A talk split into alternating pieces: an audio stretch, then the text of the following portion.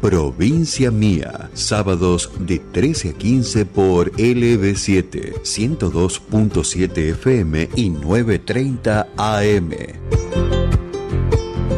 Provincia Mía, con la conducción de Gonzalo Zoraire. Desde Tucumán para todo el mundo por www.lb7.com.ar.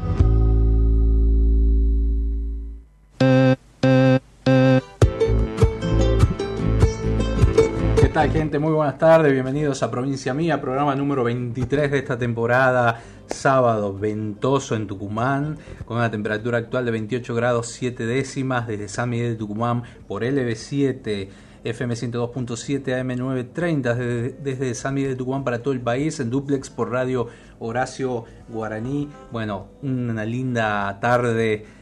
Bueno, hoy un poco ventoso, como les decía. Eh, bueno, ha pasado de todo, de todo realmente esta semana. Eh, venimos de, del cierre de, la Atahualpa, que ha sido este, un festival grandioso que ha cumplido 25 años como lo quería su productor, ¿no? Su creador, su productor, Rubén Urueña. Eh, ha digitalizado absolutamente todo, cada detalle de este festival. Y bueno, como ustedes saben, la última jornada hacia la tarde nos enteramos bueno, de su partida y, lo cual lo convirtió todavía en una noche mágica, ¿no? porque se convirtió en una suerte de homenaje y, y a la vez este, la, el cierre de, de esta edición número 25. Bueno, la verdad que hacer un festival de estas características, de esta envergadura, creo que uno de los pocos festivales privados que quedan eh, eh, o emprendimientos no propios, este, eh, sin que tengan injerencia no netamente los estados, este, las municipalidades o, o la provincia, realmente ha sido un festival con, con mucha con mucho sentido, una cartera impresionante, muy pocas veces vista ¿no? en, lo que es. Este, ha estado eh, Claudio Juárez, inclusive se vino de Cosquín para esta fecha especial para poder difundir todo lo que era este, estas tres noches, ¿no? realmente de, de la Atahualpa. Y bueno, estoy tratando de bajar una de las últimas entrevistas que ha tenido Rubén él ha tenido la oportunidad de hablar a través de Radio Horacio Guaraní el año pasado cuando estábamos en Costumbres y Tradiciones con Laura Trejo. Hicimos una nota muy linda con, con Rubén, eh, más de una hora charlando, eh, hablando de distintos temas y distintas cosas, ¿no? Pero también en la presentación del último festival antes de la pandemia eh, salió a, dar una nota, una entrevista y bueno, yo quería compartirla con un breve, una breve reseña, ¿no? Lo que decían las palabras de Rubén Urueña en aquella oportunidad, a modo de homenaje, porque en este caso se fue un, gran amigo, ¿no? Así que ahí la comparto con ustedes. El que se dedica a esto y no es amigo de los artistas no puede dedicarse. Entonces, eh, yo creo que con todo lo artístico, sin excepción, desde el más difícil, que dicen que Luciano, mentira, o de Abel, o de Jorge Rojas, uno es amigo, amigo en todo sentido. En, en pedir que me den una mano, en pedir que vengan, que estén en horario. No hay problema de nada. Entonces, en pequeñece, uno sabe que el artista de folclore es distinto al otro artista de rock, es distinto al otro artista. Al artista de folclore le gusta comer con su músico, cuando Jorge llega en el, llega en el no viene en avión y él viene con toda su gente y se queda en el, club y asado, humita, lo que sea come porque le gusta. Y bueno, así son todos, yo acá lo mismo. La palabra justa sería únicamente gracias. Es lo único, ¿por qué? Porque yo he recibido de más lo que me da la gente. Entonces, yo tengo muchos años con mujer, han pasado de todo pero hay algo principal de todo esto, que donde voy tengo un amigo. Eso es lo que va a dar. Ahí, bueno, ahí compartíamos las palabras de Rubén Urueña, el presidente del Club Central Córdoba, que nos dejó el sábado pasado. a los 77 años, ¿no? Gran dirigente deportivo y, y, dejó un legado, bueno, nada más y nada menos que la continuidad de este festival. Lo venía armando, hablábamos con Roberto Pérez, integrante de los Tucu, eh, que es un testigo del primer momento que se empezó a diseñar este festival, allá por el 94, 95. Eh, y bueno, vamos a tener dentro de poco las palabras, vamos a hacer un programa especial que va a salir por radiohoracioguaraní.com.ar para eh, revivir lo que han sido, vamos a hacer 25 programas de la Atahualpa en un horario especial. Este, los martes a partir de las 23 horas, solo por Horacio Guaraní, para para poder revivir todo esto, ¿no? De 21 a 23, perdón. Así que, bueno, mi homenaje ahí y un abrazo grandísimo a toda la familia, a Gonzalo, a Rubén, a Alejandro, eh, a Norma y, bueno, nada. He tenido la oportunidad de compartir grandes momentos con, de sus últimos días con él, así que, y me emociona.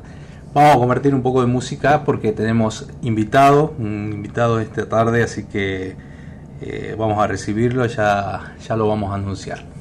Ay, sabiendo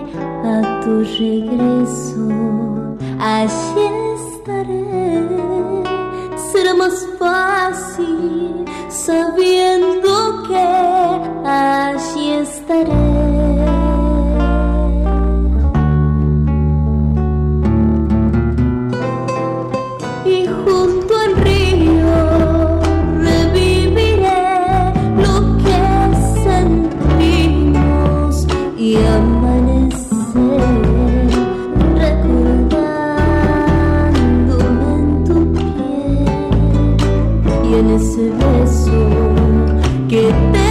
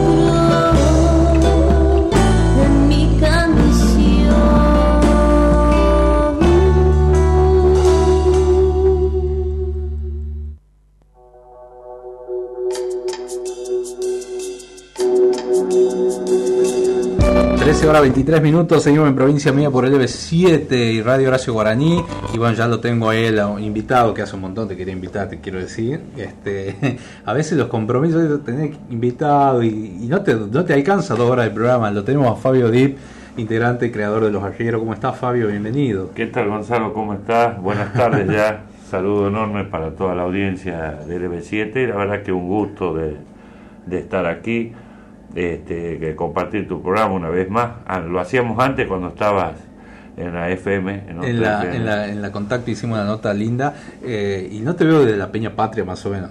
Sí, bueno. Desde la Peña Patria que le hicimos en el verano, Sí. en el Cadillar, una hermosa tarde, la verdad, un lugar muy lindo. Eh, y sí, eh, y bueno, eh, por suerte sé que has estado con mucho trabajo, muy ocupado y seguramente eso hace que, que por ahí no nos podamos encontrar tan seguido, pero siempre un contacto telefónico y las redes sociales que bueno que nos mantienen unidos por esta enorme pasión que tenemos que es la, la cultura nacional, el folclore en todas sus expresiones, pues no es solamente la música. ¿no? Bueno, has estado en el verano compartido también en Cosquín, que siempre llevas, tenés tu emprendimiento de los eh, tucumanos rumbo a Cosquín. Eh, es que linda esa movida, ¿no? De, de llevar los grupos, de entusiasmarlos, de, de tener esa posibilidad.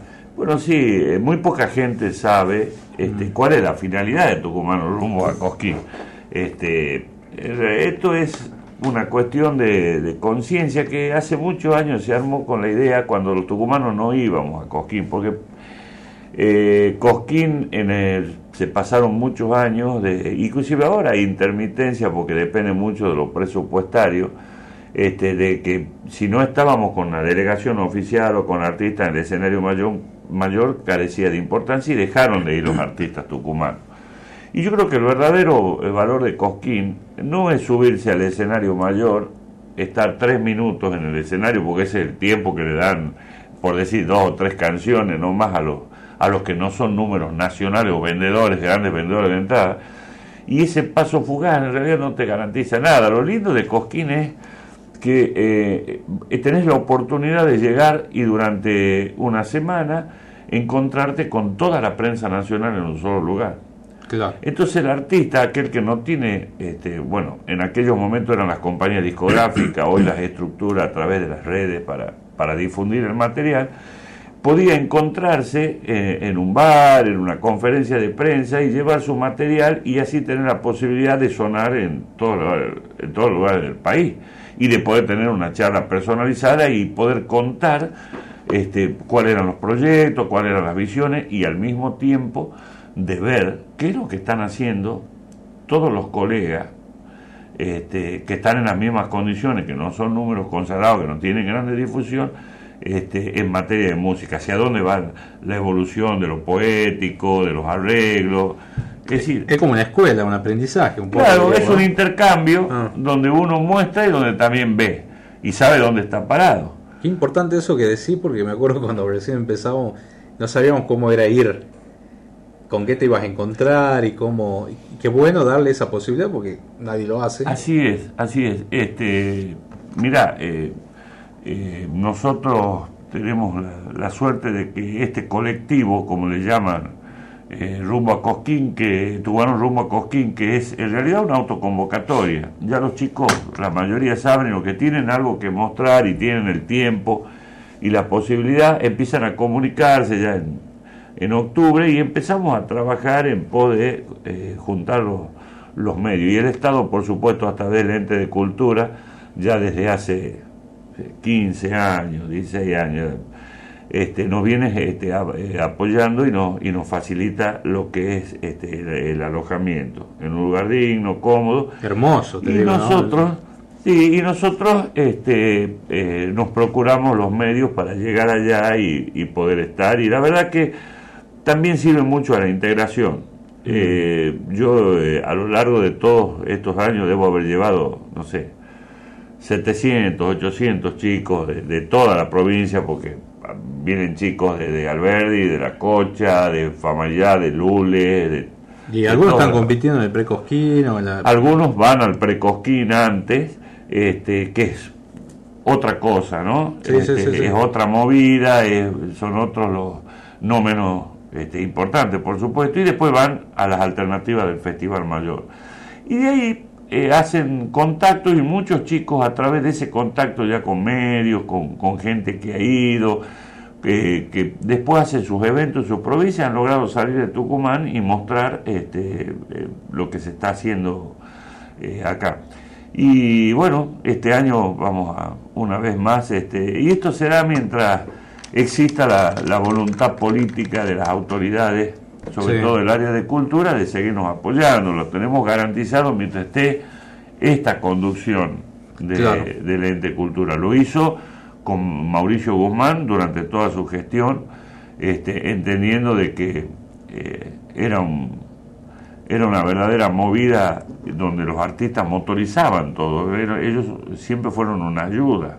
No es que no, nos dan todo y Claro, es como que te, te dan un impulso. nos dan un impulso y una ayuda que es muy importante, pero está el sacrificio y el trabajo y hay un- una suerte de muy linda integración. Sí. Se conocen mucho y se empiezan a intercambiar cosas, músicos, empiezan a organizar este evento y se conocen chicos del interior con, con, con- con chicos de la capital y, y así sucesivamente. Ahí se enciende la llama, ¿no? Y- Sí, y por supuesto, más allá de que a Cosquín se lo ha criticado toda la vida, este, porque, bueno, eh, en este país existe la costumbre de que, eh, como decía, toda, toda estrella tiene su contra, ¿Ah, sí?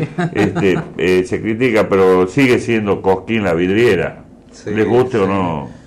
Eh, es un punto de encuentro. es un punto de encuentro, es, es un punto de partida para muchos y para otros una meta. Mm. de- de toda la vida de poder llegar a, a, a- a- Cosquín. Y, como dijo alguna vez en una conferencia de prensa Roberto Pérez, este, el hecho de llegar y ser parte de Cosquín no es subirse al escenario mayor, es ser parte del movimiento, de la vida, de las peñas, de los escenarios, los ríos, de los concursos callejeros. Este, es una movida donde eh, son nueve noches, diez días, eh, uno eh, vive a pleno este, todo lo que es la, la- la impronta cultural autóctona del país, porque todos convergemos en Cosquín. Qué bueno, qué bueno. ¿Te acordás la primera vez que fuiste? Sí. ¿Fuiste con los arrieros o no? Eh, no, no, la primera vez que fui al festival, eh, fui a verlo al festival, aquellos festivales gloriosos del principio de la década de los 80, yo me acuerdo, este, no estaba cerrado el predio, la plaza era prácticamente alambrada a la vuelta, y cuando llegué me, me paré eh, a mirar desde afuera antes de entrar sorprendido porque y estaba en el escenario Eduardo Falú y yo me acuerdo que en esos días este, lo que era Cosquín, ¿no? Este, se bajaba Falú, subía Argentino Luna, se bajaba Argentino Luna, subían los cantores del Alba, se bajaban los cantores del Alba, subían los tucutucus, se bajaban los tucutucus, subían los quillaguasi. Era, realmente estaban todos, todos los que, los que nosotros eran nuestros, nuestros ídolos, los que nos marcaban el camino, los que nos prendíamos en aquel momento con los cassettes, porque no existían los compas, a sacarle las canciones, a verle los arreglos y de repente los tenías a todos juntos. ahí. Una cosa maravillosa. ¿Se relacionaban con el público, con la gente o con mucho, guardaespaldas? mucho, inclusive más, este, uno de ir en esa época que parábamos en, en- en casas de familia, que alquilaban habitaciones, porque había muy pocos hoteles. De hecho, todavía sigue habiendo muy poco para la cantidad de gente que va. La gente se traslada desde Carlos Paz, desde Vialé Macé, desde Huerta Grande, desde todo, porque no alcanza. Y, nos relacionamos y la gente nos decía que lo lindo de los primeros festivales era que los artistas llegaban y de noche salían a dar serenata. Salían a dar serenata, no era de, extrañarse, de encontrárselos este, en una casa de familia que los invitado eh, en- mediante un asado a, a los grandes artistas que de noche cuando terminaban todavía no estaban eh, tan difundidas las peñas, había poquitas, entonces salían a- a- y se relacionaban con la gente y, y por ahí se los veía cantando en el río. No, Cosquín ahí nace la magia. Después se transforma en un gran negocio, por supuesto. No puede ser de otra manera, si no, no no tiene cómo subsistir. Claro, claro, claro. Pero ¿Nunca fue un negocio Cosquín? ¿No crees que nunca fue? sí, sí, no lo es Ah. un negocio. Sí. Yo creo que eh, nació primero como una cosa muy, eh, eh, muy espontánea, este, con, un, con una ciudad que tenía que desmitificar el tema de que era una ciudad donde iban a curarse los tuberculosos. este y Córdoba que era tan turística tenía y bueno inventaron los ciudadanos con el con el cura Monguillo en aquel momento este y, decidieron y lanzaron ese festival y bueno fue creciendo de tal manera que claro obviamente este, estas cosas empiezan a despertar el interés de, los que están en el negocio y empezaron a aparecer y las compañías discográficas para imponer sus artistas cuando en aquel momento se vivía del disco claro, claro, totalmente. Mirá qué bueno. Qué lindo e interesante lo que contás porque hay gente que no, no conoce, inclusive los mismos artistas de hoy que van al festival este, no, no saben de este trasfondo de lo que ha sido. Sí, pero Cosquín. también, también, también se habló mucho porque despotricaban mucho a aquellos que creían y se creían con el derecho de estar y no llegaban. Mm, Entonces empezaron a inventar de que, de que todo, que Coquín se pagaba para estar en el escenario, de que si no ponía la plata, que si no... Si era una manera de justificar la, la incapacidad de uno o, o- O para capaz que no llegar- un escenario para todo. para llegar al escenario. Es que es imposible. Vos imaginate que. ¿Cuántos artistas tenemos aquí en Tucumán nada Oh. más? De folclore.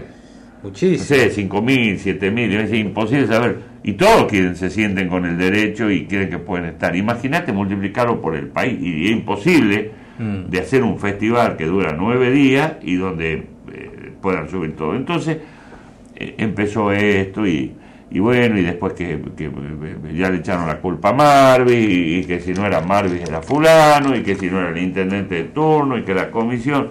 En bueno, eh, en este país eh, las cosas pasan de esta manera.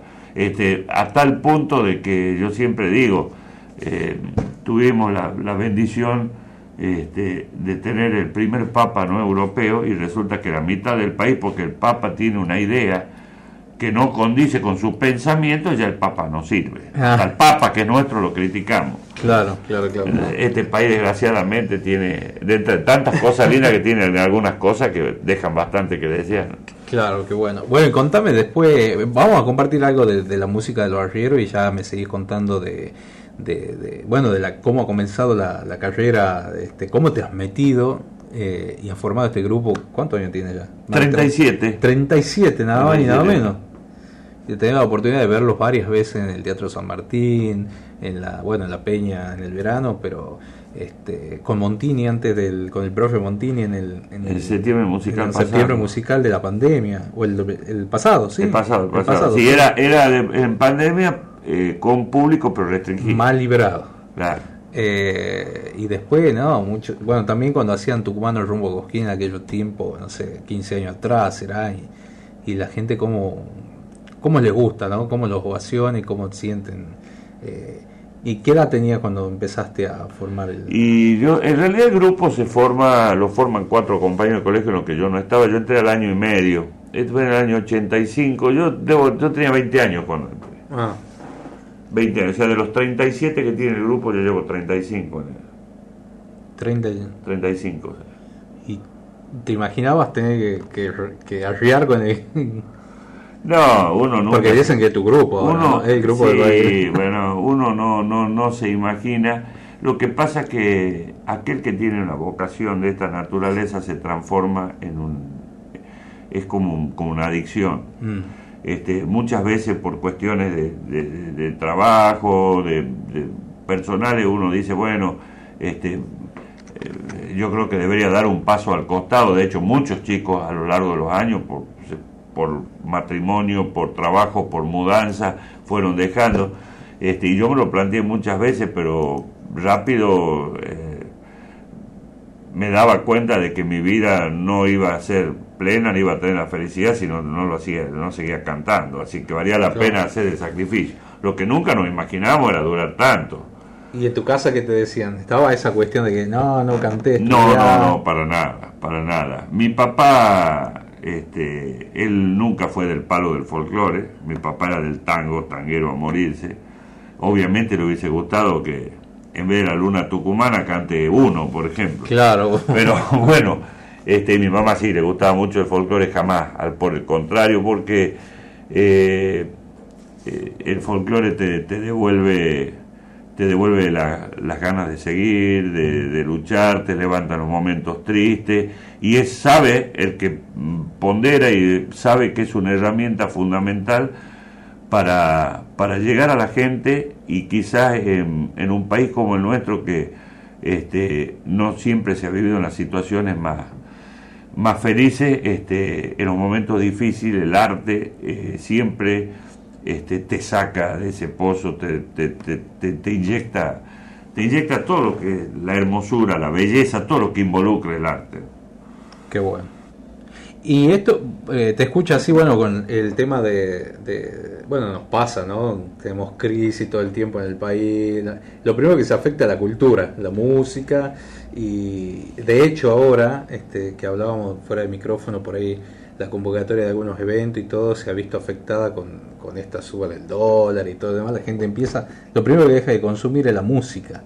Sí, bueno, en realidad, este, cuando esto ocurre, eh, a ver, la, gente de, Argentina y sobre todo la gente de Tucumán Digo, sobre todo Tucumán, porque tiene una explicación lógica. Tucumán fue una usina cultural. Ser un eje y estar en geopolítica, eh, geográficamente, este, en un punto estratégico en el norte, este, y por, a través de, de nuestra universidad eh, confluyeron a lo largo de los años este, gente de todas las provincias que trajeron cada uno su impronta.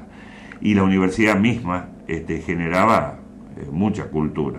Aquí la gente venía a, adquirir cultura. Entonces, eh, vos fíjate que los números antes, todos los números del interior, todo el norte, venían primero a Tucumán. Si le iba bien, saltaban a Buenos Aires. ¿A qué vinieron a debutar todos? Entonces, este, hacer Tucumán, eh, este, tener este tipo de características, eh, la gente para que realmente deje de asistir a, los espectáculos porque realmente no puede. La situación no le permite. Y después, bueno, si vamos a analizar también, este, existe eh, el, el artista es un trabajador, es un trabajador que tiene que procurarse sus herramientas para poder trabajar y dar su servicio, su show, llamamos los instrumentos, las vestimentas, los transportes. Y como trabajador que tiene, que vive de esto, necesita, como cualquier otro, eh, formar, mantener su familia, educar a sus hijos, vestirlos, y por lo que necesita tener una remuneración acorde como cualquier trabajador, porque no va de, de, fiesta, no vive del aire. Entonces, este, cuando interviene en la política y se equivoca, generando eh, eventos masivos gratuitos mm. Que tienen su temporalidad, porque hay un interés político, que las elecciones y demás, cuando eso pasa, el empresario, el, comerciante, el que tiene casas de espectáculos, produce festivales, eh, deja de hacerlo porque ya la gente se acostumbró a verlos gratis. Claro. Entonces perdemos fuentes de trabajo. Vos hoy en día eh, vas a algún lugar, a una peña, por ejemplo, y te cobran el derecho de espectáculo, por decirte una cifra, 700, eh, 800 pesos y la gente le resulta caro. Claro, porque lo ha visto gratis a los shows hace poco, pero vos te pones a ver de que 800 pesos son dos paquetes de cigarros, un sándwich de milanesa, y no valoran el trabajo y todo lo que el artista, porque el artista durante la semana este, va a ensayar, eh, tiene que eh, eh, renovar su, su, su, sus instrumentos, por sus cuerdas musicales. O sea, hay todo un gasto que no es solamente ir a cantar ese día. Y bueno, este, si el artista no recibe la retribución, o el empresario o el comerciante que hace el festival o brinda el show, pierde dinero con ello, empiezan a desaparecer. Y, ahí es donde la cultura sufre, donde sufre el artista y donde toda esta comunidad empieza a, a verse afectada. Y, esto lo, venimos viendo. Yo cerebro cuando el Estado invierte en la cultura, pero el Estado no puede ser una, una, una, una agencia de contrataciones y sobre todo de grandes artistas que pueden venir por, por lo que significa alquilar una sala, vender la entrada al precio que consideren y llevarse esos dineros. Pues gratis, ¿no? Eh, bueno, gratis, verlo gratis, pero eso después se traduce en impuestos, en, inflación, no sé, en otras cosas que se terminan pagando, ¿no? Tarde o temprano.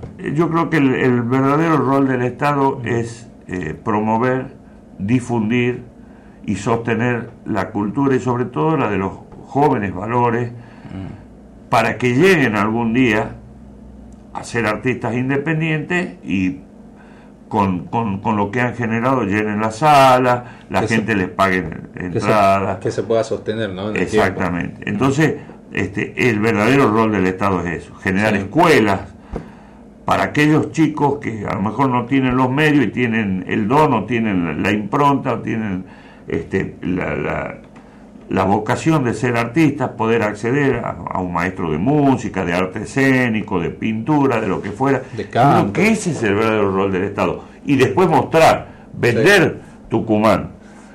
exportar los artistas, solventarlos o mandarlos para que representen a la provincia en eventos de turismo. A eso me gustaba la de- idea que tenía ya, ahora lo vamos a comentar.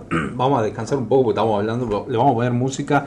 Eh, la gente, mira, está escribiendo Graciela de Famaillá, dice, prendida, muy buenos días, como siempre prendida del B7 escuchando el programa. Un saludo muy grande a Gracielita, a Karen también, a Matías que nos están escribiendo. Pongan de dónde son, al 381 44 19 514 por WhatsApp. Eh, estamos en provincia mía hasta las 3 de la tarde y en duplex por Radio Horacio Guaraní. También en la página de Radio Horacio Guaraní eh, pueden este, dejar su comentario, eh, su mensaje. Ya lo, ahí voy a entrar y voy a leer también los mensajes. Y estamos en el Twitch, nueva tecnología, ¿no? Y feliz día a toda la ra- radiodifusión argentina. Hoy cumple, leía por ahí que hoy 27 de agosto, 93 años, dice, de aquella eh, locura que se juntaron la sociedad argentina eh, para, para fundar esta fecha, ¿no? Por la radiodifusión. Mirá todos los años. Y por ahí se ve medio apedreada la radio ahora con todas las tecnologías, por el Facebook, por el WhatsApp, por el Twitter, por el tweet, por todo, por Y todo. pero es imposible que la reemplace. ¿Vos decís? Sí, ¿No va a sí. desaparecer la radio? No, de ninguna manera. Eh, Va a mutar. Porque la radio este, es más, más personal. Sí. Este, eh, en la radio escuchás la voz, el llanto, la alegría, cosa que no lo podés transmitir a través de las palabras de una red. Eh, y la radio ha sido la compañera de la gente de toda la vida. Mira, yo en alguna oportunidad tuve acceso a una encuesta que habían hecho desde unas mediciones que habían hecho eh, encargada por este, información pública de la provincia, donde decía que el cincuenta y tanto por ciento de la población veía televisión, el veintitanto leía los diarios y el noventa y tanto escuchaba radio. Mira. ¿Por qué? Porque la radio la tenés en el auto, la tenés en el celular, la tenés en la cómoda, la tenés en cualquier horario. Eh, cuando éramos chicos, jóvenes y estudiábamos, eh, eran los libros, el mate, el termo de café la radio siempre, para acompañarte toda la noche. En aquella época, yo me acuerdo que Carlitos Mercado hacía un programa muy lindo, creo Los Duendes de la Noche, se llamaba por, Sí. Por, por LB12. Este, y escuchábamos eso y, y, y era una compañía. Era para romper la monotonía del silencio de tarde-noche con los libros, qué sé yo. Y, y la verdad que eso es la radio, es una, es una compañía, no se va a perder nunca. Jamás. Bueno, ojalá. Vamos a compartir ahí algo con los arrieros este, y ya regresamos en un ratito.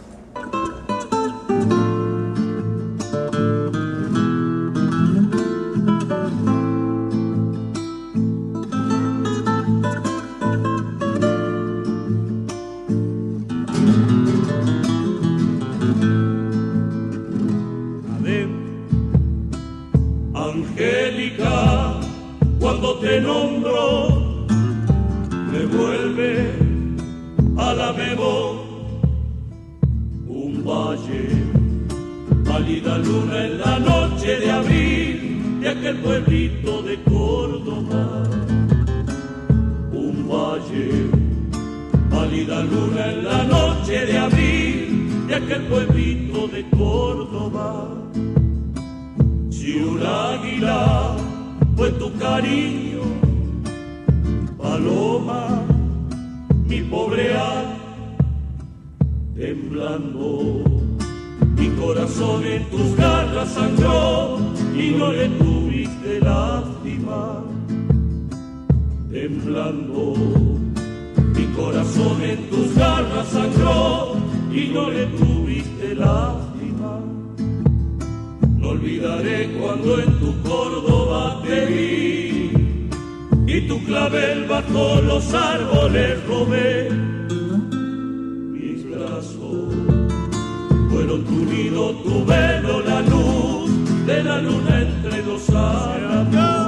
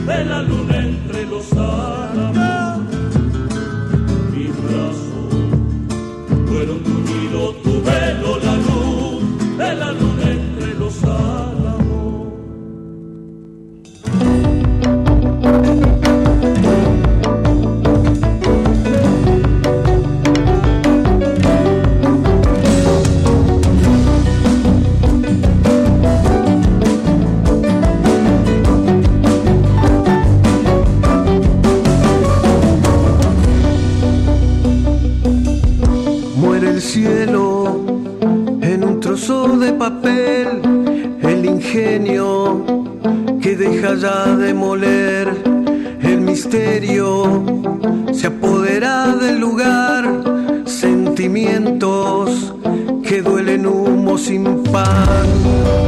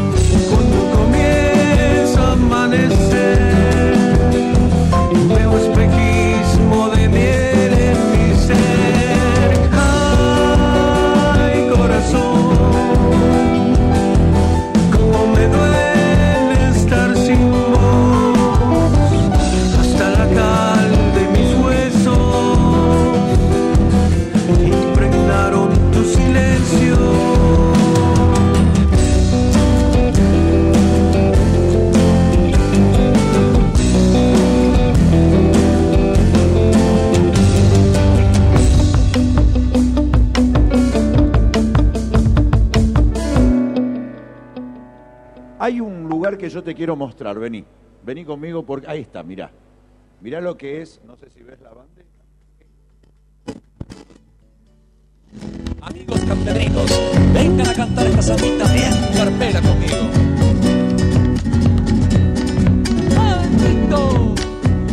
Eh, escuchando un poco de folclore en la tarde de provincia mía, 13 horas 40 54 minutos. Estamos en el B7 y en Radio Horacio Guaraní, día ventoso, ¿no? Atenti porque dice alerta eh, la gente de Tucumán. ¿Sabes que el otro día me escuchaban del sur, cerca de Metam, de Salta? Te estamos escuchando por la M, me dicen. Mirá qué bueno, ¿no? No, y ese es el que se comunica. Ese es el que se comunica. sí. Porque, a ver, este, yo conozco mucha gente que escribe y este, se, vía internet te escuchan desde Noruega, desde Holanda, desde...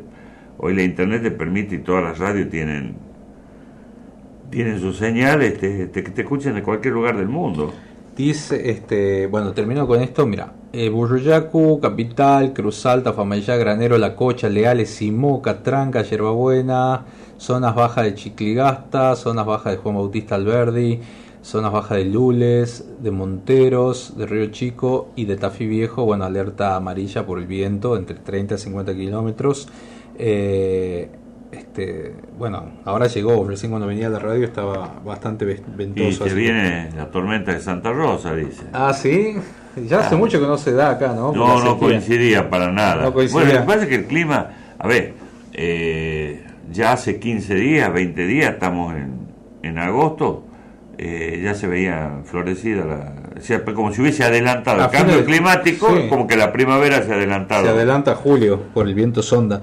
Eh, saludo para Héctor Lagoria que te está escuchando desde Lules. Eh, bueno, la gente que se comunica también a través del 381 4419 514 vía WhatsApp y también por la página de, de Radio Horacio Guaraní. En el podcast, vos recién decías que te escuchan de Noruega, todo. Yo subo las- los programas a almamusic.ar y a través de Spotify o de YouTube, ahí te escriben y después sale en el informe ¿no? de, de- de Estados Unidos, de México, de Perú, de España. Tenemos oyentes de todos lados, obviamente Sí, va a quedar sí. grabado. Bueno, saludos a todos ellos, ya saben, bueno, pueden mandar mensajes también.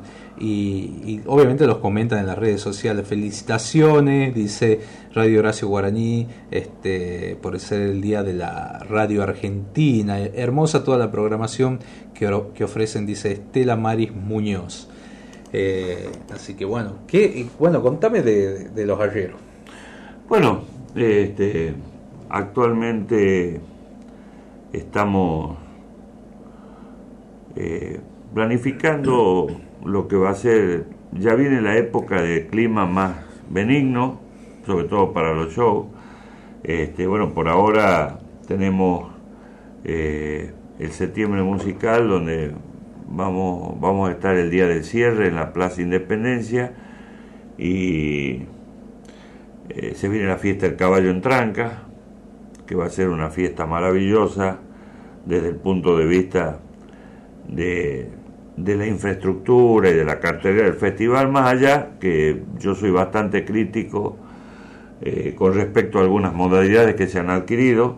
A mí me gusta la música y cuando hay un artista exitoso que en lo personal no es de mi gusto, no dejo de reconocerle lo que significa.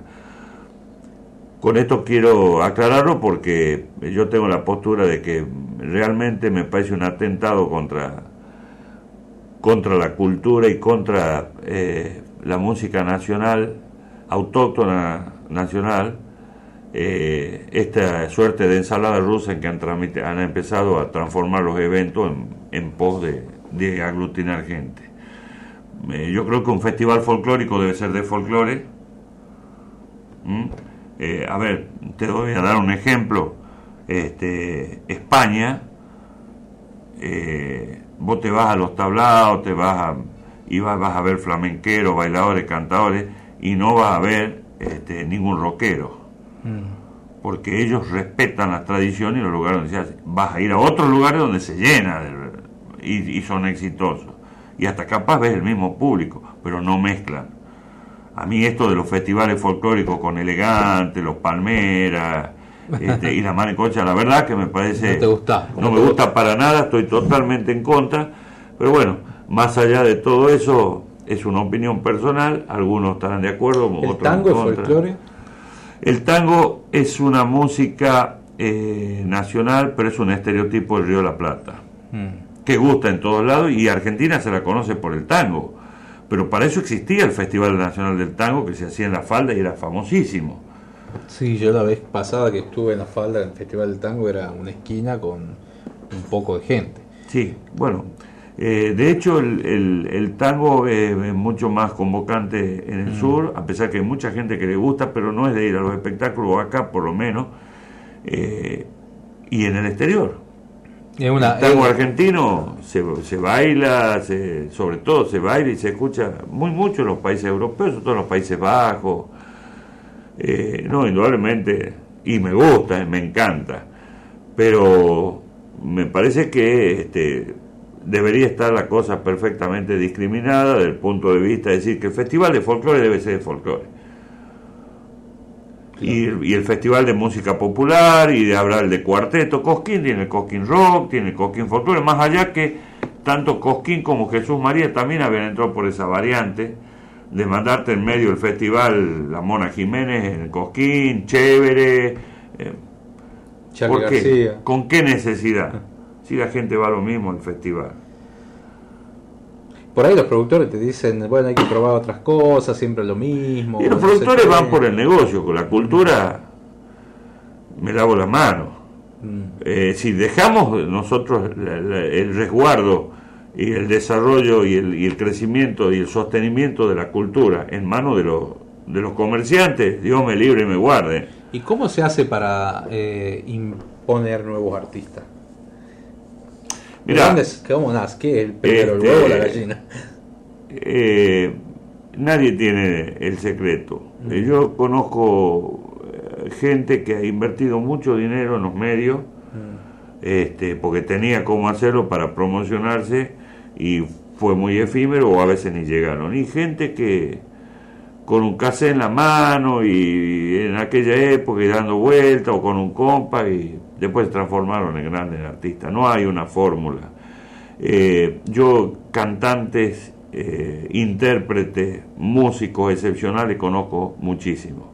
Artista exitoso poquito, porque eso es algo que no se aprende, es algo que no se adquiere, ni se compra, ni el, el- el artista eh, verdadero, que en realidad es muy poco, es aquel que nace con ese, con ese aura, que tiene un puente de comunicación con el público que lo quiere como sea. Mira, yo siempre digo, vos analizás los cantantes exitosos, convocantes en estos momentos del folclore. Llámale Soledad, Sergio Galleguillo, El Chaqueño, entre tantos otros. Si hubiesen ido a un concurso, jamás hubiesen ganado. Porque si hablamos lo que en serio, no son precisamente grandes exponentes de la perfección y de- en el canto, de la afinación, de los Sin embargo, la gente los ama, los adora y llena los estadios. ¿Por qué? Porque una cosa es ser un buen intérprete, un dotado de tal, y otra cosa es ser un artista que llevar un montón de otras cosas que hacen que la gente te abrace, más allá de lo, de lo excelente, de lo más o menos que puedas llegar a, a cantar o a tocar. Entonces es la gente la que te consagra, no hay una fórmula. Soberano No hay una público, fórmula. ¿no? Sí, obviamente hay otras cosas, hay un enorme sacrificio, hay una vocación inquebrantable, eh, Hay un trabajo por detrás. hay un trabajo enorme, este, y muchas veces el éxito no se construye de un día para otro, la mayoría de las veces lleva años. Sí, también hay que Lleva- decirlo porque algunos pensarán, ah, tengo aura y salen a cantar y Exactamente. y no exactamente, pasa nada. Exactamente. No, no, es un trabajo y tiene, tiene sus distintas etapas, calculo yo y pienso yo. Seguro, que- todo artista es respetable, esto lo quiero dejar Mm. claro. Este, para mí un artista no es más que otro porque llene un estadio con 20.000 personas o, o tenga un bar con 50. Vas a hacer- Ese no es el parámetro. Artista es aquel que toma este, su profesión con, con seriedad, este, la hace eh, en- eh, con, con mucha eh, con mucha entrega, resigna, lo- porque los artistas, y esto la gente tiene que saberlo, cree que nosotros vivimos la vida rosa, los artistas nos perdemos todas las cosas importantes de la vida, porque los bautismos de nuestros hijos, eh, lo- los casamientos de los amigos, eh, todo lo se hace cuando nosotros trabajamos, se hacen viernes, sábado y domingo. Sí. Nosotros no podemos ir nunca. Mí- Mientras todos nuestros amigos, y cuando nosotros tenemos tiempo, todo el resto de la gente trabaja, que son los días de semana, que es donde no hay los shows. Claro. Entonces, este, eh, Por vuelvo- cuando salgo de gira me dice, eh, ¿cómo viajás? ¿Cómo viviste mi trabajo? Claro, no se duerme, Claro. se la pasa arriba. de un co- ¿Y cuánta gente ha quedado en la ruta por, Por tanto tiempo de exponerse y tener que andar de un lugar a otro? Sí, eh, pero te, volví al, al concepto que, te, que, que estaba este, diciéndote hace rato. Eh, artista es todo aquel que hace de esta una profesión, que lo hace con responsabilidad, con entrega, con, con sacrificio. No es artista el que vende muchas entradas solamente. Eso es lo económico, el, el- el- el negocio. Porque la- eh, si Sí. nosotros tuviéramos que eh, participar solamente de los shows de los grandes artistas, iríamos a dos shows al año. ¿Cuántos artistas pueden? En cambio, nosotros estamos permanentemente en la cultura porque vamos a las peñas, porque vamos a, los- a las pequeñas este, eventos que se organizan las empresas, artistas que, gente que puede llevar a los artistas a sus fiestas particulares. Viste Eh, que hay, hay provincias que nosotros podemos decir, te da la suerte de decir que tenemos peña, que serán cinco o seis peñas estables acá en la ciudad o en el interior, pero hay provincias que no tienen peñas, no tienen espacio para tocar los músicos, Sí, sí, lamentablemente. no tienen este desarrollo. Lamentablemente, pero yo creo que eso ha ido cambiando. Yo creo que cada vez este, está, está- están abriéndose. Et- Esta, esta cuestión de la pandemia este, le ha hecho abrir los ojos a muchos comerciantes, a muchos dueños de locales, de bares y de restaurantes, darse cuenta que el espectáculo se puede sumar, que a la gente le gusta, que te lleva público y que se puede hacer.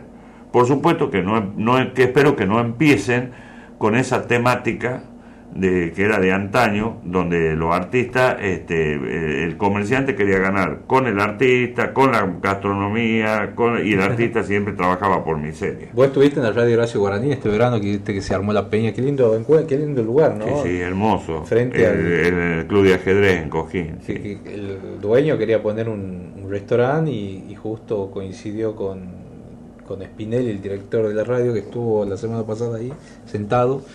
Eh, Sí, Daniel, gran amigo de muchos años. Y, y se armó esa peña, ese lugar de encuentro donde bajaban del escenario mayores, se cruzaban, iba el chaqueño, los eh, Facundo Toro, los nombradores, bueno, un montón de artistas y también artistas emergentes que se le ha dado lugar a mucha gente, ¿no?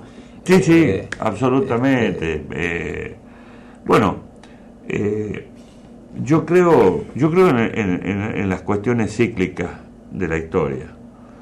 Yo creo que todo vuelve, todo vuelve. Eh, yo creo que, obviamente, vuelve aquello que ha dejado y un contenido y algo importante. Eh, yo creo que va a volver este, otra vez el folclore a- cada vez más a, a brillar como en la década del 60, 50 y 60 que fue la década de oro. La Eh, década del 90 no ha sido también importante porque No. siempre se nombra esa década. No, comparado con lo que fueron la década del 50 y el 60, donde, donde hubo una explosión, y esto debemos decirlo más allá de la política.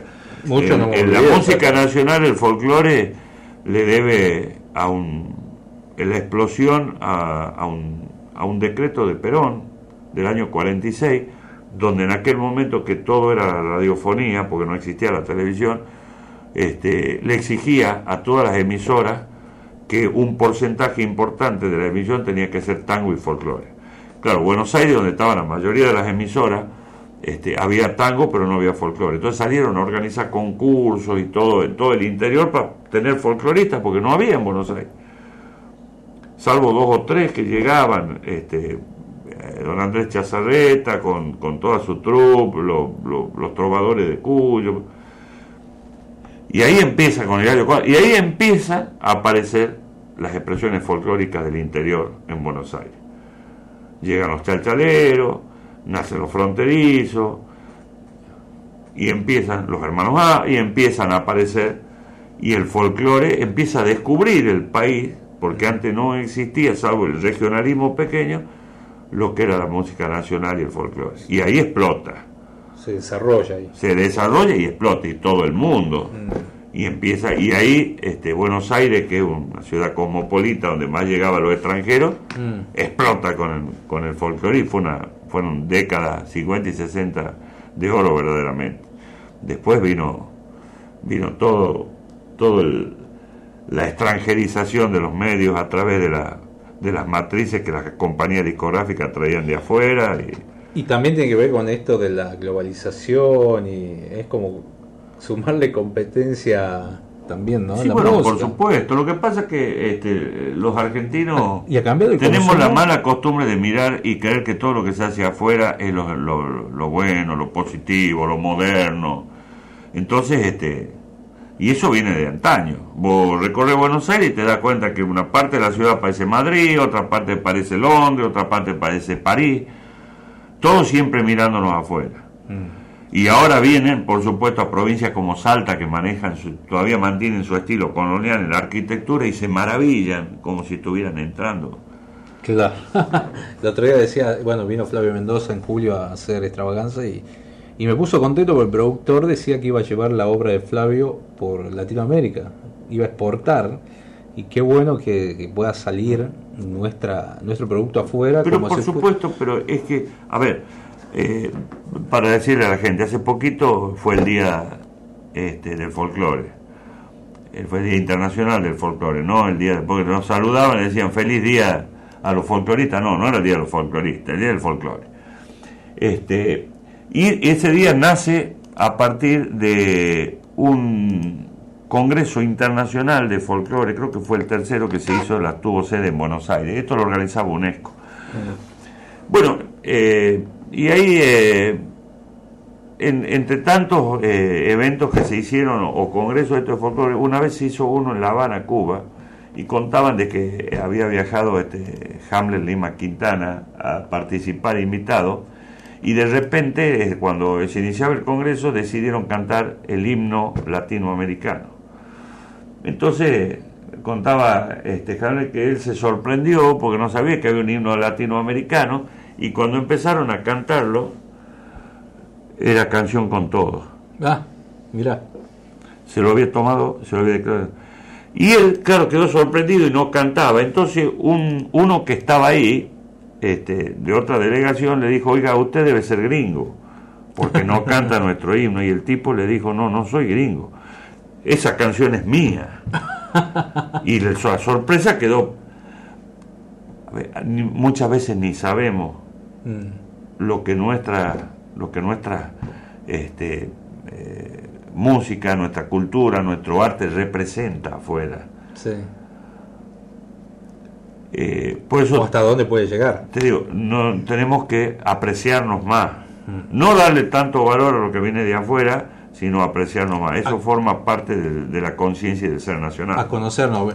Mira, a mí me llegan mensajes de todo tipo y felicidad. Bueno, yo creo que son muy sinceras y decir que bueno que haya un programa que no sea de política, porque ahora está todo mezclado con la política.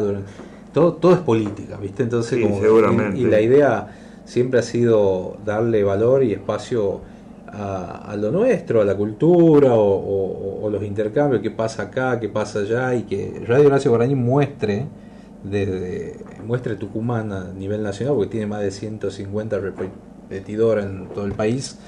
eh, es, un, es un honor, porque estamos saliendo para todo el país. Sí, ¿me por supuesto, por Eh, supuesto que y sí. mostrando las visiones, la, este, la idiosincrasia de cada uno, y no solo de Sami de Tucumán, sino también del mucho, del interior, del verde y de, de- bueno, el lunes va a ser el cumpleaños de Alberdi, y me preguntan recién si sabemos si Cele Vera va a estar en Lules, no sé, no tengo idea, sé que Cele Vera estuvo en, eh, En el Atahualpa. estuvo en Atahualpa y era el primero, pero también eh, contar que iba, que ya se enteraron que iba a estar en Atahualpa y ya la quisieron llevar el día anterior a, un, a no sé dónde, la semana anterior también.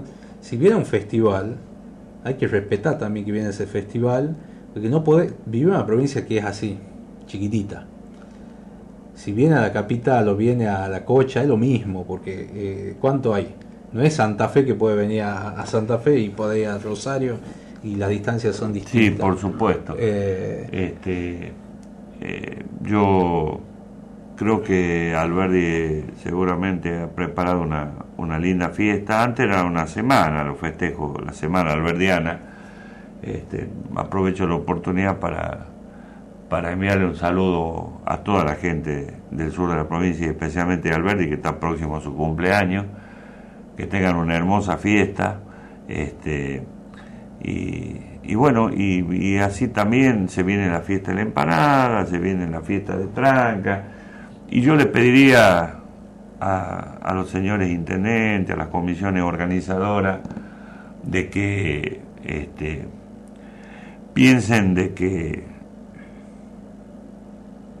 Tucumán necesita de que recuperen la conciencia de que los festivales los mismos van a ser exitosos y que le abran más espacio a los artistas tucumanos y, y que le aflojen un poquito con, con los elegantes, con los palmeras, que lo hagan en otro momento y que se respeten las tradiciones folclóricas. No puede ser Lules canta la patria, eh, eh, Montero fortaleza del folclore y trae cuarteteros, traer este eh, eh, rockeros que son válidos, me encanta toda la música, aplaudo cuando hay un artista exitoso, pero tiene que ser en el marco y, eh, que est- está su música y no hacer una ensalada rusa de los festivales, porque de repente este, va un señor eh, de 60 años con su mujer, con su hijo, con, Familia. con, con su familia y se tiene que comer dos horas de un tipo que no se sabe qué es lo que dicen y qué es lo que hace porque no tienen hecho el oído a lo que la música actual les está planteando. Yo te digo la verdad, escucho toda esta movida centroamericana y todo de... Viste y- que hablan como los y no- centroamericanos. ya- y que- y no entiendo nada de lo que dicen. Claro. No sé si le ha pasado a la gente, pero por ahí te llaman esos call centers que te toca, que te llaman eh, ecua- eh, colombianos, ecuatorianos, Sí. que tienen una forma de hablar, y la verdad que lo que me han ofrecido, lo que me quieren cobrar, no sé qué, porque nunca entiendo nada. Imagínate si me voy a un festival y me mandan dos horas de eso. Por favor, les pido que tomen conciencia, No, y recién vos decías que en España respetaban esto. Está bueno, no, también está bueno no copiarse, porque viste que todos copian. Ah, hacen el Atahualpa así, yo también lo puedo hacer así, o, o, o hago más grande. ver, o- yo creo que copiar lo exitoso, o sea, que te sirva de ejemplo, está bien. Pero también por ahí por hacer impronta. cosas originales, este, puede ser un desastre. Eh, a mí, con el tema de los arrieros, decían, ustedes son imitadores de los chalchaleros. Y yo le decía, mirá, le digo, yo eh, cantamos como los chalchaleros porque es como la aprendimos y la sentimos la música. Si yo me subo al escenario y te canto algo por ser original que no siento, te estoy vendiendo una- un, producto que carece del fuego y la llama de lo que uno le pone cuando siente. Pero además de todo esto, le dije, ¿qué tiene de malo? Si en este país imitáramos más a lo que le han hecho tan bien, ¿vos te imaginas de lindo que sería todo? ¿Vos te imaginas si los políticos nuestros lo imitaran a San Martín, a Belgrano, a Güemes? Los maravillosos que andaríamos. No, Entonces imitar a los tipos que han sido, que han hecho bien la cosa no es algo negativo. No nos confundamos. Sí hay que ponerle lo de uno, pero también hay que mirar los buenos ejemplos. Mm. Entonces, con esto de que no hay que imitar, le digamos al hijo que no, que no, no haga todo lo, lo bueno que su padre le enseñe, a ser honesto, a ser trabajador, a ser estudioso. Ah, porque estás imitándolo a tu padre que ha sido un gran tipo. No, basta, de, muchachos, de, de estas estupideces, nos pongamos a pensar en positivo, hagamos, tomemos los ejemplos de lo que le hicieron bien Lo mejor es. y desmitifi- desmitifiquemos a lo que han hecho mal, los pongamos en su lugar y, y los argentinos tenemos que unirnos un poquito, eh, en- pero no a partir de un partido político, de un conductor, sino en una conciencia nacional, Claro. defender lo que nos lo que nos identifique, lo que nos hizo crecer y trascender como, como nación. ¿Mm? Sí, ahora de- ponele, la gente va masivamente a los eventos estos donde están mezclados los géneros. Eh, También es una elección de la gente, digamos, les gusta que sea así. Y la gente se prende a lo que le ofrece. Y termina, Porque si no tiene es- opciones, Mm. y termina accediendo. Mira, Porque yo a lo mejor yo te no- doy un si ejemplo. no le gusta Hubo una no va. época, una época de una profunda crisis este, eh, aquí en, tu- en, en el país y la provincia en aquel momento, me acuerdo teníamos tres o cuatro monedas, a ver, circulaban bonos, lecó, patacones, había de todo. Bueno, en aquel momento se había que hacer la, la fiesta de la Pachamama y no había presupuesto para traer artistas de afuera. Entonces, en aquel momento creo que Miranda era el gobernador de la provincia, este, decía que la Pachamama había que hacerla, pero con artistas locales. Me acuerdo, íbamos en un colectivo eh, grande, en aquel momento estaba de coordinador artístico, a quien le mando un saludo, querido amigo, a Julio Robín, y íbamos en un colectivo a, tocar, y decíamos, bueno, ¿qué será del, festival? Porque éramos todos, todos chicos aquí tucumanos, no había ningún conjunto, ni siquiera uno. Llegamos a Maicha, no se podía, era un mundo de gente, el festival lleno, la gente le gusta participar de la fiesta, eh, es festivalera, ama el folclore, ama la música local, ama nuestra artesanía, ama la empanada, el tamal, la humita y el paisaje. No sigamos insistiendo con esto de que si no lo trae Abel a Luciano el festival no sirve. Basta, eso es mentira. Eso es mentira. Yo, bueno, yo soy testigo de que podés hacer una linda fiesta con la Peña Patria, con artistas Ahí locales. tenés vos. Y a lo sumo un artista regional o que anda, ¿me entendés?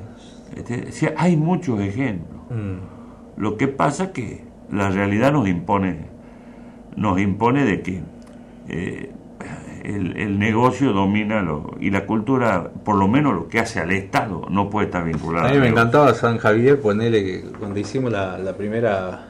Un día vamos y digo, armemos la Peña Patria, no sé, no sé quién va a venir.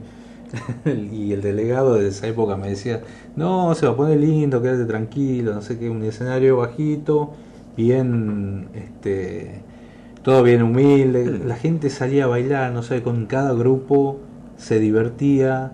eh, me encantó. Después lo volvimos a hacer un poco más grande ahora este año y, y también lo mismo. Era una niebla que no se veía ni a los dos metros, pero la gente salía igual. Era su fiesta, su momento y, y- y estuvo No, buenísimo. seguro. Con presupuesto, obviamente, arañando todo, pero tratando de, de que sea lo más mirá, austero posible. Yo te voy a te voy a poner un ejemplo de esto. A partir de la nueva presidencia del ente cultural, eh, se tomó la decisión política que yo celebro, festejo y la voy a recalcar toda la vida, de empezar a, a, sol- a hacer todos los eventos con, con artistas locales. O sea, que el presupuesto sea para los artistas locales. Si viene algún eh, artista a nivel, eso lo manda la nación a través de, de sus organismos culturales respectivos, tienen convenio. Bueno, así ya llevamos dos o tres septiembre musicales de esta gestión llenos. Mm. Pero cuando hablo no hablo solamente del folclore. De todo el género. Yo he ido, por ejemplo, a ver este año este, Caballería Rusticana, toda la ópera hecha con nuestra orquesta, con nuestro cantante, con nuestros estables. Nunca me imaginé ver tantos jóvenes haciendo cola Mm, para entrar al, al teatro a ver una ópera. mm. Juventud, viendo una puesta maravillosa, inclusive, y yo le digo a la gente, en cualquier lugar del país una ópera, así una entrada no cuesta menos de 3 a 5 mil pesos. Aquí era gratis. Ahí sí sirve que sea gratis. Claro, que la gente tenga acceso. Porque tenés bajos costos, porque tenés, y da- le das posibilidades de entrar a un género que no es convocante, sino que antes era de élite. Ahora sé que están preparando flauta mágica también, va a ser algo, una, este, y va a haber que empezar a hacer como ocurrió con Caballería Roticana, pro- proyectaban por un fin de semana y terminaron siendo 4 o 5 y creo que se la vuelve a poner de nuevo, la gente la sigue pidiendo.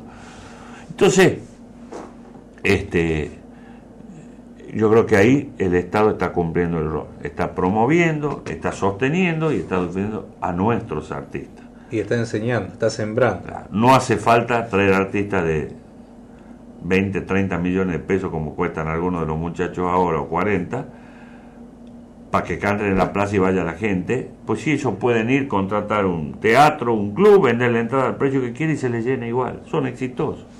¿Por qué usar los recursos del Estado de esa manera? Eh, yo me acuerdo que cuando hacían lo- los eventos en Caja Popular, yo era chiquito, tenía, qué sé yo, 8 años, sí, es lo que yo me acuerdo, ¿no? Este- y, y la otra vez analizaba, digo, ¿por qué me gusta esto? Esto vos te haces esas preguntas existenciales, ¿por qué estoy acá? Y digo, bueno, alguien habrá trabajado para sembrar eso, eh, obviamente por un negocio o porque le gusta, y, y después va dejando esa semilla después que va aprendiendo en, en las nuevas generaciones y demás. Pero obvio. Eh, y ahí está, y creo que la música, el folclore, eh, tiene mucho que ver, te salva, te salva de, qué sé yo, a lo mejor si no escuchaba folclore podría haber sido adicto o alcohólico, te, te salva, ¿no? La música, Sí, igual la que el deporte. Igual que el deporte. Eh, entonces hay que la fomentar cultura, más. la cultura en general. Y, y tiene que haber también más apreciación de los otros aspectos de la cultura.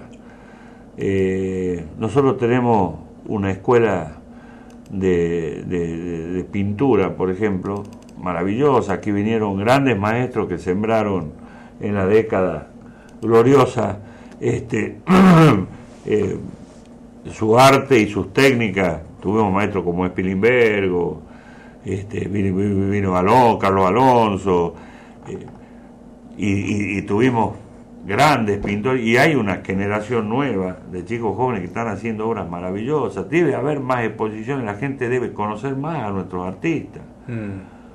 Y te ves artistas que tu- tuvieron que irse de Tucumán para triunfar y que acá ni sabemos que son tucumanos.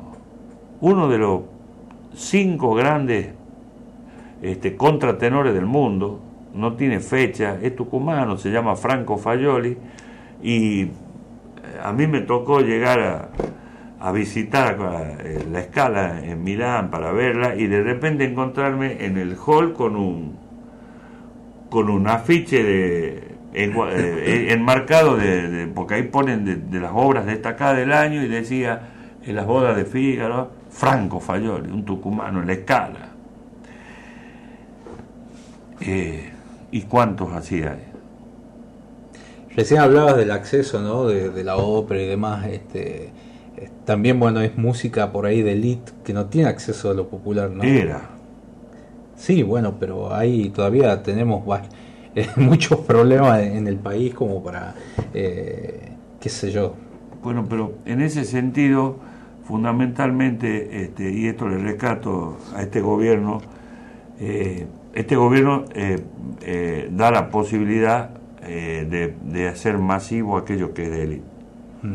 Y no es casual, y ha pasado en el No mundo. que tenga acceso a la gente. Y ha refiero. pasado en el mundo. Yo recuerdo, lamentablemente, con mucha tristeza, y esto no lo hablo desde la política, y si, le, y si a la gente le parece que lo hablo de la política y le cae mal, la verdad me importa poco, este, porque es mi conciencia, pero me acuerdo cuando fue toda la movida hace unos años atrás, este, cuando despidieron a todo el personal del Teatro Colón, Mm, porque era un gasto claro. un orgullo nacional como el Teatro Colón, donde vienen cantantes los más importantes del mundo a decir que tiene la mejor acústica, además que es una belleza. Bueno, se le ocurrió al jefe de gobierno ¿De aquel momento, sí, el señor este Macri, de que bueno, de que gastaban mucho en eso y de, de un plumazo lo echó a, a todos los cuerpos de Estado, hubo movilización.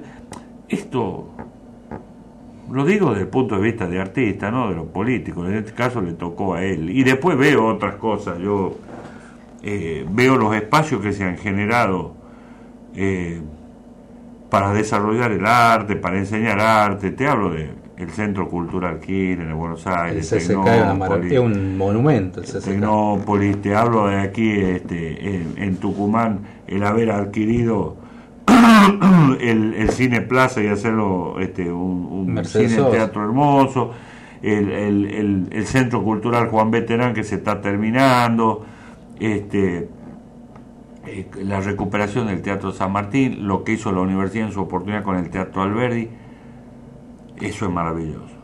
Y nos faltan salas, te digo, ¿no? Porque la Y otra vez estaba buscando, estábamos en junio y buscaba salas y ya no había. Para todo el año. Y todo ocupado. importa del signo político que sea, ese es el rol del Estado. La cultura hay que entender solamente este, un, un, un mentecato puede pensar que la cultura es un gasto. No, pero nada. La cultura Aparte es, lo que es genera, una inversión. lo que Una genera. inversión. Yo le pregunto, la gente se desespera por viajar a Europa. ¿Qué va hacia Europa? A ver el Louvre, a ver la Sagrada Familia de Gaudí, a ver este eh, Versalles, donde están todas las obras de arte de los maestros, a ver el Prado. Por supuesto, habrá algunos tarados que van a comprarse la ropa de tal marca, van a recorrer la zapatería y la, joyería, Mm, pero eso es lo mínimo. Vamos a ver la historia de la humanidad representada en la cultura.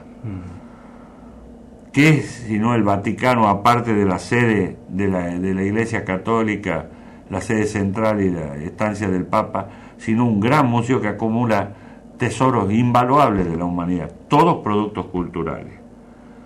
¿Por qué? Porque la cultura es lo que te provoca el, el desarrollo, el avance, el crecimiento, y ahí está, es un proceso, una cadena.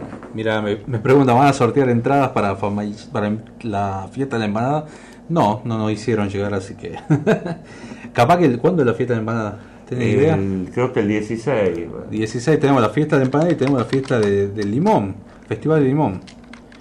Bueno, ahí vamos, fiesta nacional de la empanada. Vamos a buscar eh, en Famayá. Tenía una linda cartelera, también vi eso. Eh, hola amigo, gusto saludarte por tu programa. Los escucho todos los domingos. Estoy escuchando al invitado. Estamos con Fabio Dip, integrante y fundador de Los Arrieros, ¿no? Que está hablando. Los felicito y comparto muchas cosas y otras. Eh, me gustaría que pasen. Bueno, te paso el número. Quiere tu número este oyente.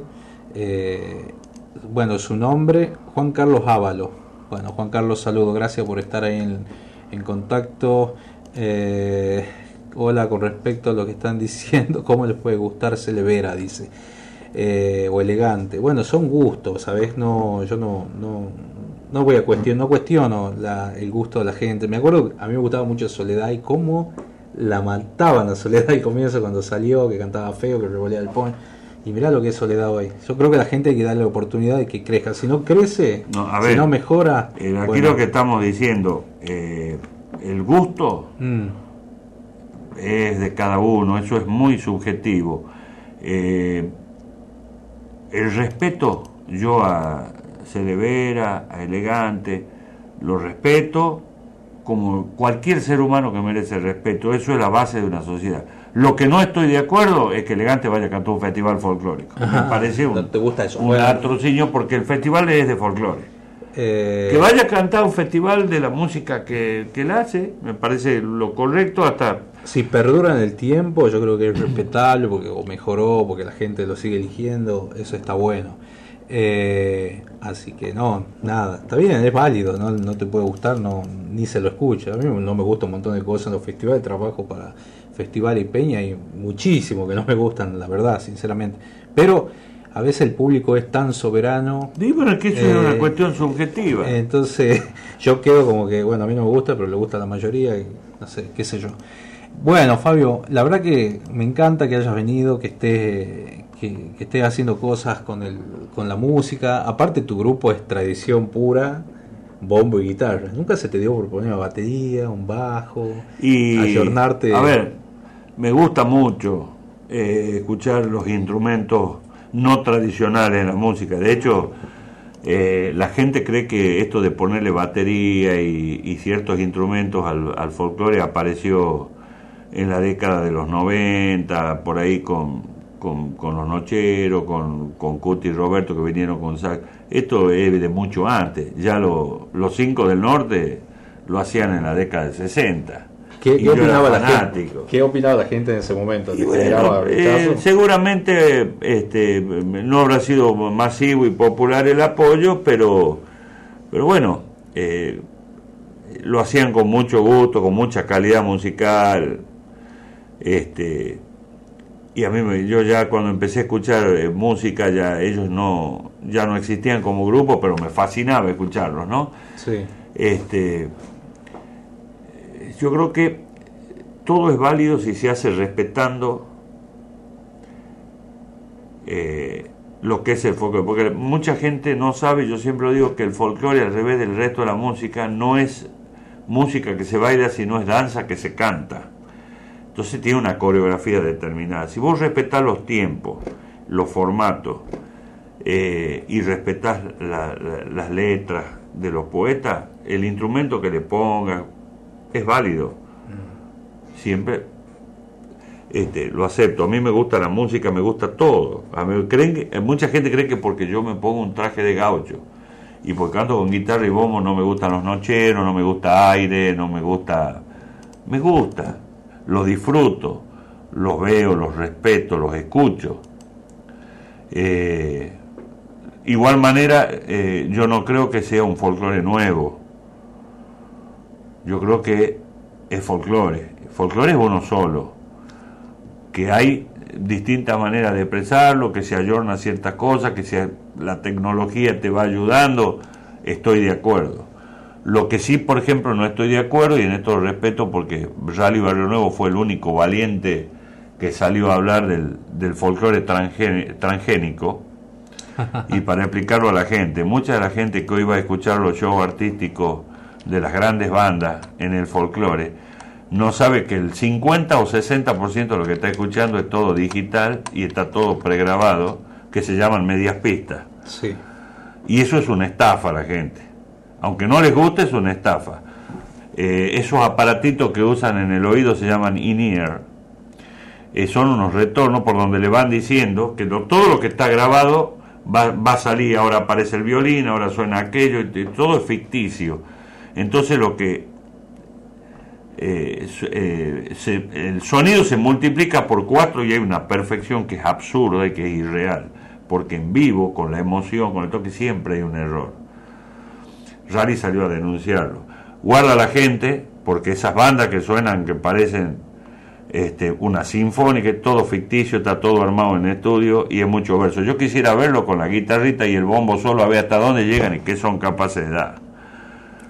Y no venderle a la gente eh, lo que pasa es que ahora ya con, con este sistema que usan no corren el riesgo que en algún momento cuando era por cinta se le trababa la cinta y saltaba que hacían playback. ¿Te acuerdas Bueno. cuando fue el escándalo de los nocheros? Y en- no solamente los nocheros, acá hubo un gran artista internacional fue Demi Rousseau. En Córdoba había sido. Los de nocheros sí. Pero bueno, este, pero hoy ya se ha popularizado eso. Sí. Todo esto que tocan con y, y de repente ves los coros y decís, pero y los coros no están cantando, está todo afinado por pista y está grabado.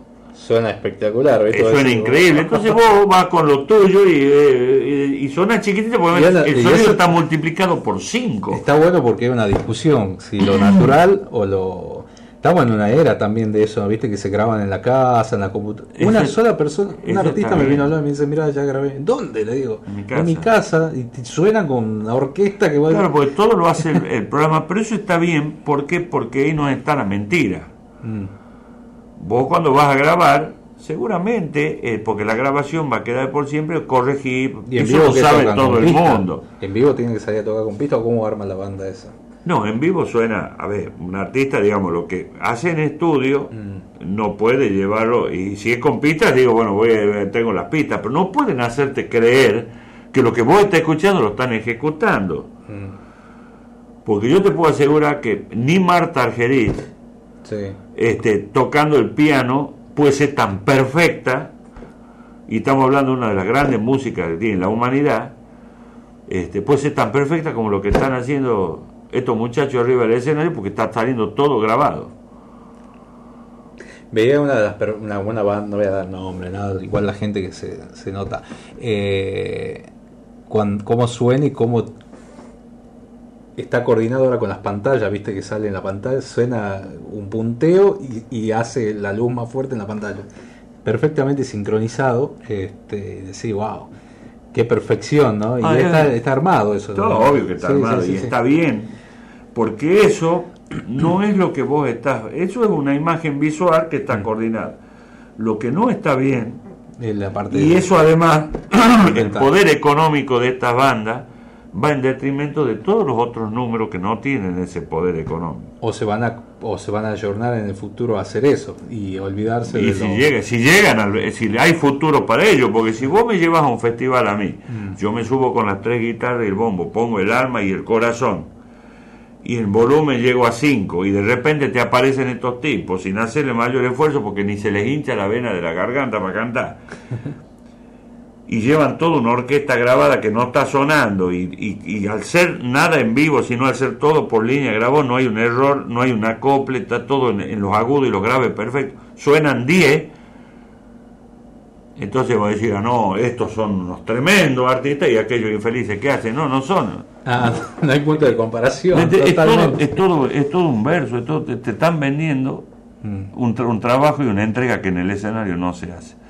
Habría que ver la nota que publicó y, y por supuesto este, nadie entendía porque el que no está en el ambiente de la música no sabe qué es esto del folclore transgénico, pero fue eh, lo del Rally Barrio Nuevo, eh, fue muy honesto y fue muy sincero y se la jugó. Nada más que no se recogió el guante porque la mayoría le compran en las generales de la ley. Claro, totalmente. Bueno, Fabio Dip con nosotros en la tarde de Provincia Mía. Me encantó, Fabio, la charla porque la verdad que este, siempre tenemos estas charlas de discusión y analizamos y, está muy lindo ponerte eh, al micrófono de mucha gente, ¿no? Que, también estará pensando qué está diciendo, qué es esto. Mira, dice, buenas tardes Gonzalito, los estoy escuchando, mi programa favorito, los re felicito. Juani nos dice acá, un beso Juani, un beso grande, siempre no- nos escucha y bueno, la verdad que, que está bueno. Bueno. Eh, gracias, ¿no? No, no, agradecido soy yo, Gonzalo, por no solamente por el espacio de hoy. eh, la gente debe saber que tenemos una mitad personal, que hacemos muchas cosas, planificamos muchas cosas, eh, discutimos muchas cosas de las ideas que tenemos, porque eh, Gonzalo, y esto lo digo, es una persona que vive para, para el folclore, para los espectáculos, si bien es su trabajo, también cuando no le era rentable se sacrificaba mucho. Eh, yo te agradezco, eh, le No. agradezco a esta casa, LB7, a la, a la radio de los tucumanos, este, por dar un, y generar un, un espacio tan importante para difundir la, la- cultura nacional, que es lo que está haciendo falta, más, más, más canales. Y, y bueno, desearte como siempre lo mejor, que, que- que sigas adelante con tus proyectos. Este, espero que este año podamos volver a ir juntos a Cosquín, a llevar a los chicos a promocionarse, a que lo conozcan, a que vean.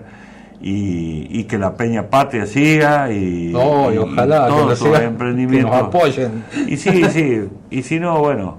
este, Apoyen porque la Peña Patria, eh, nada porque sea mío o cualquier evento de este tipo, eh, ahí se descubren artistas realmente que tienen mucho potencial y que a veces no tienen acceso a grandes festivales. Seguro, seguro Así que, que- sí. Seguro que que bueno. La Peña Patria ya se está transformando en un clásico. Ya no es ir a pedir, voy a decir que nos den una mano para hacer un evento por esta vez. Claro. Ya cuando se transforma ya solo aparece este, Los sponsors, ¿no? Los- privados también que aparecen los sponsors. Sí, seguro que va a aparecer. Bueno, gracias. muchas gracias a vos y, y felicitaciones por el programa y a, y a seguir adelante. Y a la gente eh, le mando un saludo grande y al, y al que no esté de acuerdo con, con algunos conceptos míos, este, eh, están en su derecho y les pido disculpas si en algo lo- los he ofendido, pero bueno, se trata de ser sincero y de no tratar de quedar bien con, con todo el mundo, no diciendo nada con contenido, que eso está muy de moda hoy. Claro, está bien, está bien. Bueno, Fabio Dip, señoras y señores,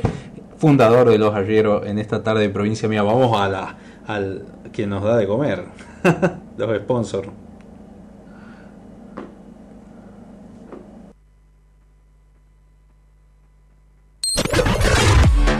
LB7 Radio Tucumán. La que llega a todas las familias tucumanas. LB7 Radio Tucumán. La número uno. La mejor radio del norte argentino.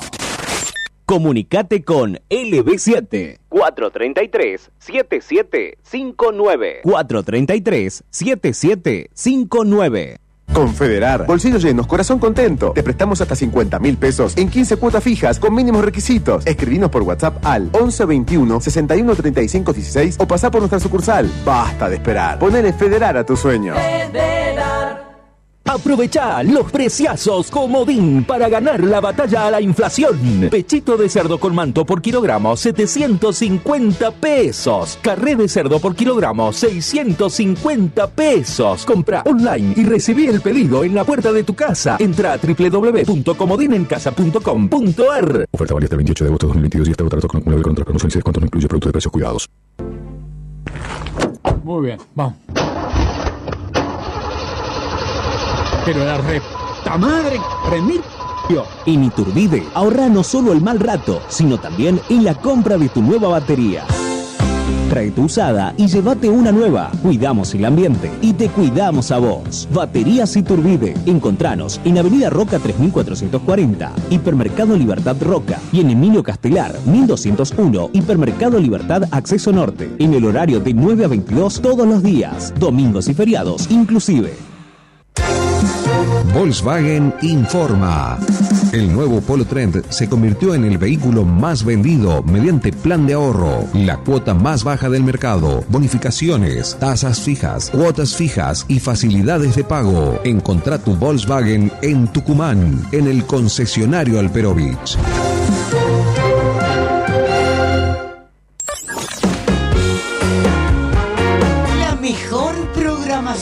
La mejor música. Sorteos. Una forma de compartir con la mayor audiencia. LB7 Radio Tucumán. La más escuchada.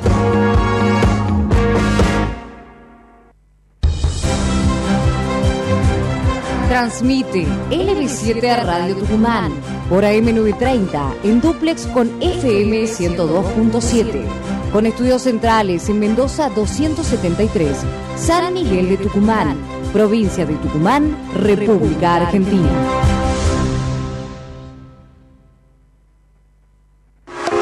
Lo mejor del fin de semana lo vivimos en la previa con Natalia Campo.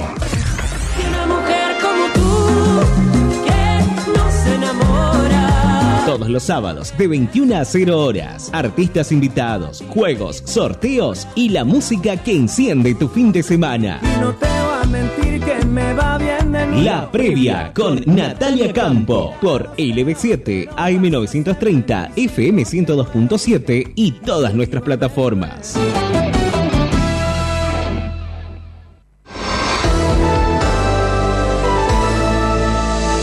Querés estar informado durante las 24 horas desde tu computadora, desde tu celular o a través de las redes sociales, ingresá en www.lb7.com.ar o a nuestro Facebook oficial LB7 Radio Tucumán. Información actualizada todo el día, todos los días. Entra a la página y al Face oficial de LB7 Radio Tucumán, la radio de la provincia.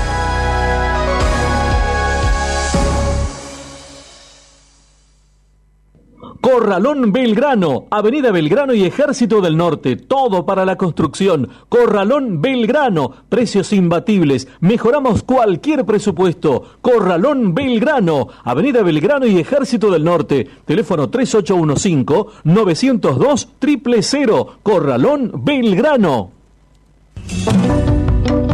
Héctor Lagoria presenta Ecos de la Tierra, el nuevo folclore para todo el país. Ecos de la Tierra.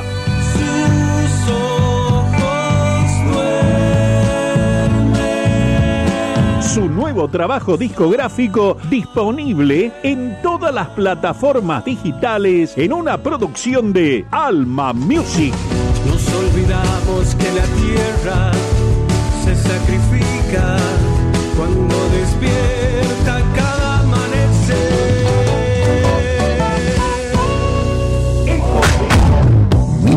Beer House. Ofrecemos variedad en desayunos, meriendas y almuerzos. Especialidades sin TAC con todos los cuidados necesarios. Gran variedad. En Midgar te podés sentir tranquilo y venir a disfrutar un momento con amigos o en familia. Midgar Beer House. Balcarce 109. Horarios de atención de 7.30 a 21 horas. Encontrarnos en Instagram como Midgar Resto Beer.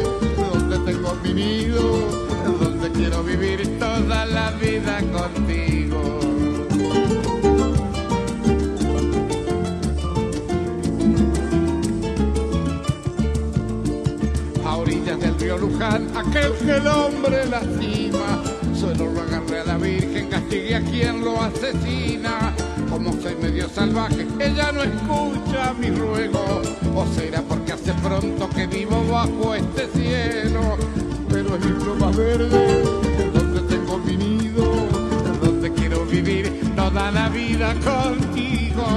Porque mi pluma verde, es donde tengo mi nido, donde quiero vivir toda la vida contigo, toda la vida contigo, toda la vida contigo.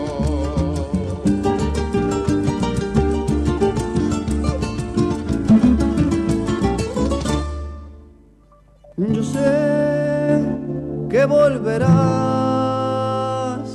aunque pase todo el tiempo, tú volverás. Yo sabré esperar,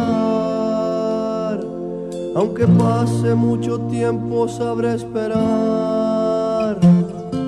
Conozco sin haber visto tu corazón, tu amor viene hacia mí. como 14 horas 57 minutos, provincia mía. Bueno, estamos llegando hacia el final. eh, estamos por LB7, Radio de Arezzo Guaraní. Gracias a, eh, a toda la gente ¿no? que está comentando, mandando mensajes. Este, bueno, nada. Eh, mucho éxito, me dicen acá, Gonzalito. Gracias, Juani. Gracias, gracias, gracias enorme. Este, a Julio, Julio Carrizo, a Betty, Beatriz. ¿cómo? Bueno, gracias por el que han comido. Manden mensaje contándome que han comido. Bueno, tenemos dos minutos nada más. Me voy a despedir de toda la gente de Radio Horacio Guaraní, que ya comienza el próximo programa. A toda la gente de TV7 eh, por permitirnos estar en este en este espacio. ¿no? Hermosa charla con, con Fabio, bueno, nos quedamos ahí conversando un poquito más fuera de micrófono. Eh, la verdad que estos debates para el folclore y la cultura le hacen muy bien, ¿no? Respetando siempre todos los pensamientos, todas las, las visiones. eh, así que nada, 400, 4.813 a la cabeza, ¿no? De la, de, de la quiniela. Hoy sábado 27 de agosto. Eh, bueno, los que hayan jugado ya saben, 4.813. Bueno, me despido yo hasta el próximo sábado, si Dios quiere. Nati Pérez en la mesa de sonido, gracias Nati. A todos los sponsors que nos acompañan. A Midgar Resto Bar de Balcarce 109, a Corralón Belgrano, eh, al Club Central Córdoba, bueno, un abrazo grande a toda la gente del club y este, por supuesto a la radio Horacio Guaraní que nos, que nos da el espacio para salir para todo el país, ¿no? Y el B7 desde, desde Tucumán. Provincia mía, hasta el próximo sábado si Dios quiere. Si quieres, bota mis paletas.